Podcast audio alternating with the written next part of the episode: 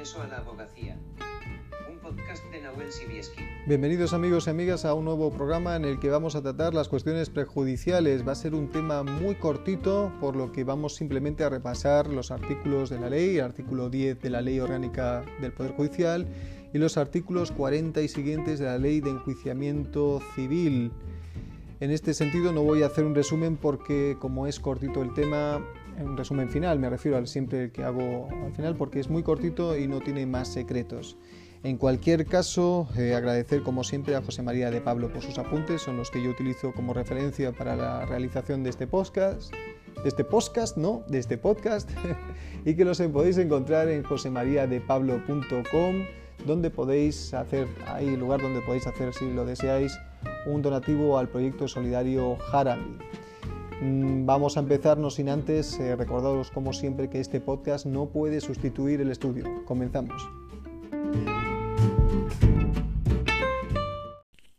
El artículo 10 de la Ley Orgánica del Poder Judicial prevé dos sistemas diferentes para la solución de las cuestiones prejudiciales. En el primer párrafo, relativo a las cuestiones prejudiciales no penales, establece que con carácter general la cuestión prejudicial será resuelta por el tribunal que está conociendo el proceso. Y en el segundo párrafo establece una excepción a la regla anterior para las cuestiones prejudiciales penales en las que se suspenderá el procedimiento principal hasta su resolución definitiva.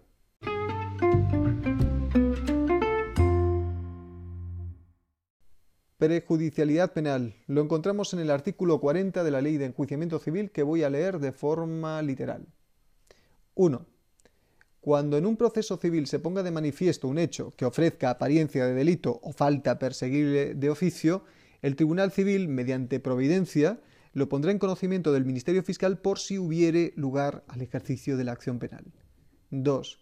En el caso a que se refiere el apartado anterior, no se ordenará la suspensión de las actuaciones del proceso civil, sino cuando concurran las siguientes circunstancias. Primera, que se acredite la existencia de causa criminal en la que se estén investigando, como hechos de apariencia delictiva, alguno o algunos de los que fundamenten las pretensiones de las partes en el proceso civil.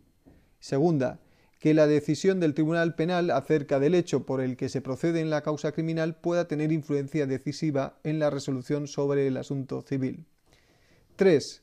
La suspensión a que se refiere el apartado anterior se acordará mediante auto una vez que el proceso esté pendiente solo de sentencia. 4. No obstante, la suspensión que venga motivada por la posible existencia de un delito de falsedad de alguno de los documentos aportados se acordará sin esperar a la conclusión del procedimiento tan pronto como se acredite que se sigue causa criminal sobre aquel delito, cuando a juicio del tribunal el documento pudiera ser decisivo para resolver sobre el fondo del asunto. 5. En el caso a que se refiere el apartado anterior, no se acordará por el tribunal la suspensión o se alzará por secretario judicial la que aquel hubiese acordado si la parte a la que pudiere favorecer el documento renunciare a él. Hecha la renuncia, se ordenará por el, eh, secretario judicial que el documento sea separado de los autos. 6. Las suspensiones a que se refiere el artículo se alzarán por el secretario judicial cuando se acredite que el juicio criminal ha terminado o que se encuentra paralizado por motivo que haya impedido su normal continuación. Y 7. Si la causa penal sobre falsedad de un documento obedeciere a denuncia o querella de una de las partes y finalizare por resolución en el que se declare ser auténtico el documento o no haberse probado su falsedad, la parte a quien hubiere perjudicado la suspensión del proceso civil podrá pedir en este indemnización de daños y perjuicios con arreglo a los dispuestos en los artículos 712 y siguientes de la Ley de Enjuiciamiento Civil.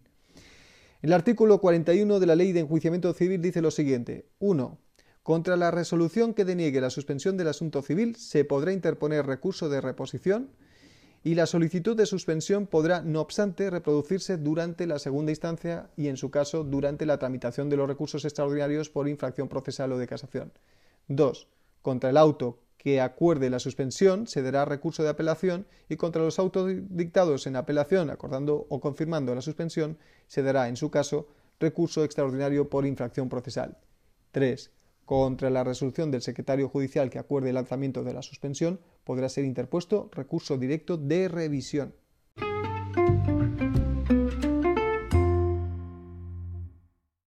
Cuestiones prejudiciales no penales. Lo encontramos en el artículo 43 de la Ley de Enjuiciamiento Civil. que dice lo siguiente. 1.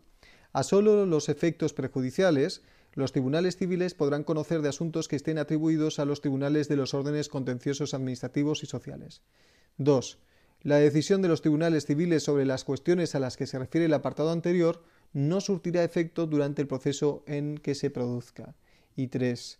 No obstante lo dispuesto en los apartados precedentes, cuando lo establezca la ley o lo pidan las partes de común acuerdo o una de ellas con el consentimiento de la otra, el secretario judicial, suspenderá el curso de las actuaciones antes de que hubiere sido dictada sentencia, hasta que la cuestión perjudicial sea resuelta, en sus respectivos casos, por la Administración Pública competente, por el Tribunal de Cuentas o por los tribunales del orden jurisdiccional que corresponda. En este caso, el Tribunal Civil quedará vinculado a la decisión de los órganos indicados acerca de la cuestión prejudicial.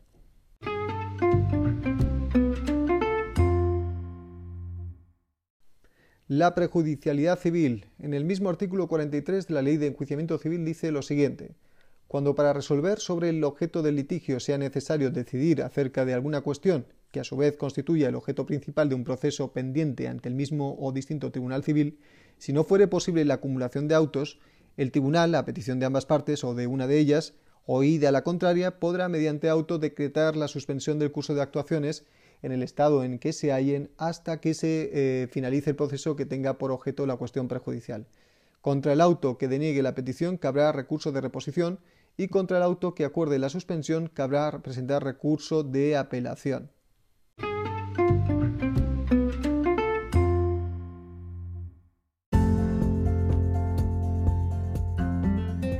Y por último, la sentencia del Tribunal Supremo de 28 de junio de 2005 que fija el siguiente criterio. La suspensión del procedimiento por prejudicialidad prevista en el artículo 43 de la LEC no es supletoriamente aplicable a la jurisdicción contenciosa administrativa en aquellos supuestos en los que la cuestión previa a dilucidar consista en la determinación sobre la legalidad o validez de una disposición de carácter general de rango reglamentario.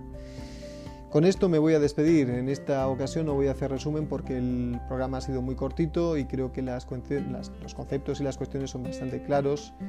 Así que nada, me voy a despedir eh, agradeciendo a José María de Pablo por sus apuntes y recordando que este podcast no puede sustituir el estudio.